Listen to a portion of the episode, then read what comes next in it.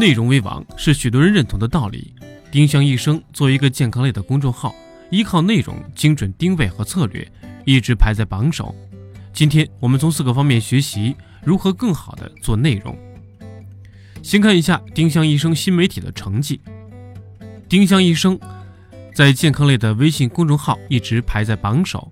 二零一六年，新榜做了一个微信原创排行榜，丁香医生排在四十四。我们知乎上上半年排到第七名。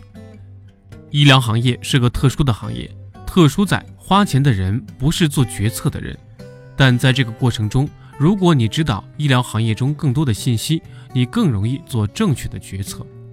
我们做的就是减少信息的不对称。当你想了解更多信息的时候，可以来丁香医生了解更多的信息。一，把新媒体内容当做一个产品来做。谈到丁香医生，一定会谈到专业这个问题。有一个同事改了一篇稿子，有一段内容我不明白，我就问他怎么理解，他也不懂。我跟他说：“你自己都不明白，怎么期待用户看懂呢？”他说：“这个内容是专业的作者写的，他们也不敢改。由于我们采取的是约稿制，我们所有的内容都是由专业的内容生产者生产的。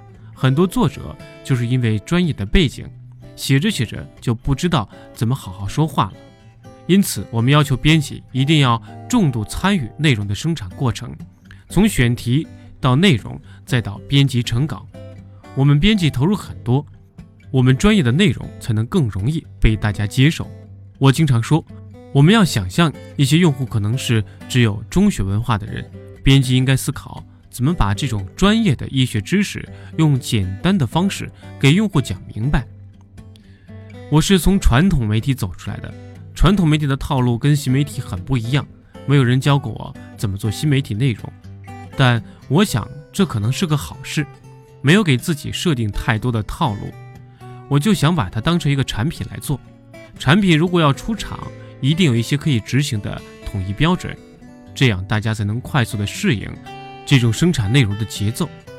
有些内容都有一致的标准，我们甚至做了一个丁香医生指南给新入职的同事看，从排版到内容，我们都有一定的标准。比如小标题要提炼内容，只要用户看到小标题就能理解你说什么。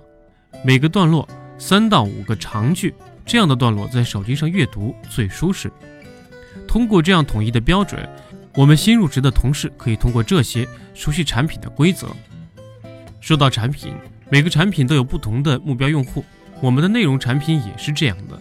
我们为不同的人服务。丁香医生拥有两千万粉丝和新媒体矩阵，有不同的细分人群。我们有特定人群在做公众号，面对母婴人群的丁香妈妈，还有。按照疾病分类，比如糖尿病、高血压，还有一些泛健康的，比如营养、减肥的。我们还做一些公益类的公众号，偶尔针对一些病症做一些深度的报道。我们的内容为品牌价值服务。我们要知道，一个好的产品应该很清楚地传递产品的价值。丁香医生是什么呢？医疗最重要的一定是可信赖，只有可信赖，才愿意使用这种服务。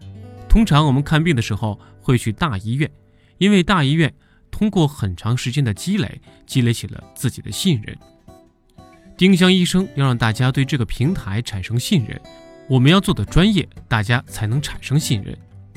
我们有八百多个签约作者，他们给我们提供专业的内容，而且我们在生产科普内容的时候，首次引用了学术论文同行评议的制度。如果你发一篇论文要通过审稿专家审核，对整个生产周期来讲是不可思议的。但是我们一直坚持这样做。我们的内容是医学加媒体的组合。一开始我在去丁香医生的时候有点担心，因为除了我以外，几乎所有的同事都是医学背景。之后慢慢很多媒体的同事加入，对整个团队是很好的互补。我们在专业性、媒体的专业性。和医学的专业性上都得到一个互补。丁香医生到底做什么呢？大家觉得丁香医生是做很多科普的内容，这些内容到底为了干嘛呢？我们就是提供一个平台，让医生提供一些免费的内容，然后客户慢慢的对这个医生产生信任。比如我们看电影看到预告片很好，就比较愿意看这个电影。我们这个思路也是一样的，通过免费的内容让医生和大家建立信任感，最后来购买他的付费的内容和服务。概括起来，这个是我们的 I C E 的模型，I 指的是信息，利用媒体的内容；C 是交流，E 是服务。我们将这种媒体内容转化为付费的服务，最后有一部分人根据这样的付费服务，真的走到了医疗机构里面。我们做内容始终不能忘了我们自己的目标是什么，因为我记得前不久有一次开会的时候，一个同事觉得在专业性和阅读量之间很难权衡。我觉得这不是个二选一的问题啊。我们要清楚我们的目标是什么，我们的目标是持续输出我们的品牌价值。我知道很多做内容的创业团队都有这种数字上的压力。但是如果说我们因为这个数字忘了自己的目标是什么，就得不偿失了。丁香医生的小目标很简单，就是持续生产有价值的内容和服务，让大家以后想到身体上的问题可以来问丁香医生。谢谢大家。